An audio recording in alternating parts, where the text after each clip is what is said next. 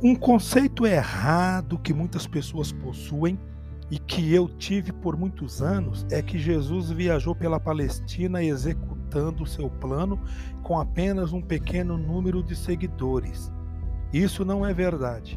Uma leitura cuidadosa dos evangelhos revela que um significativo número de pessoas acompanhava-o constantemente. Como vimos antes, em certa ocasião, ele enviou 70 homens, de dois em dois, para testá-los no campo. Não há razão para pensarmos que os 70 representassem todos os que estavam com ele naquele tempo. Deve ter havido muito mais gente acompanhando-o.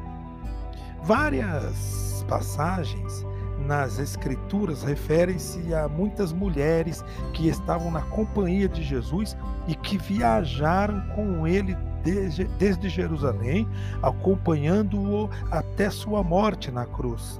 Sabemos de outras passagens que menciona 120 de seus seguidores reunidos em uma grande sala. Bem, Jesus devotava-se a maior parte de seu tempo ao ensino, fazendo o trabalho essencial que somente ele podia realizar. Em nenhum momento o vemos ocupado com o enorme trabalho logístico que foi necessário para atender às necessidades dos que estavam com ele. Isso, naturalmente, é rico em lições para nós. Em primeiro lugar, é absolutamente essencial que os executivos e gerentes não se atolem com detalhes logísticos.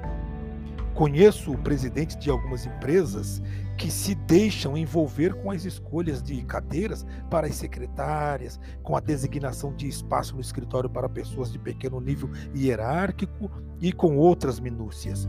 Isso, gente, não só confunde os empregados, mas também o impede de realizar o que só ele sabe fazer.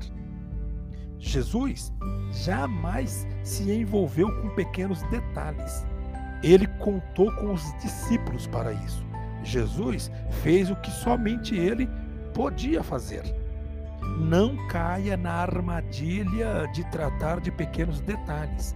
Certifique-se de que você está tão livre quanto possível para realizar o que apenas você pode fazer.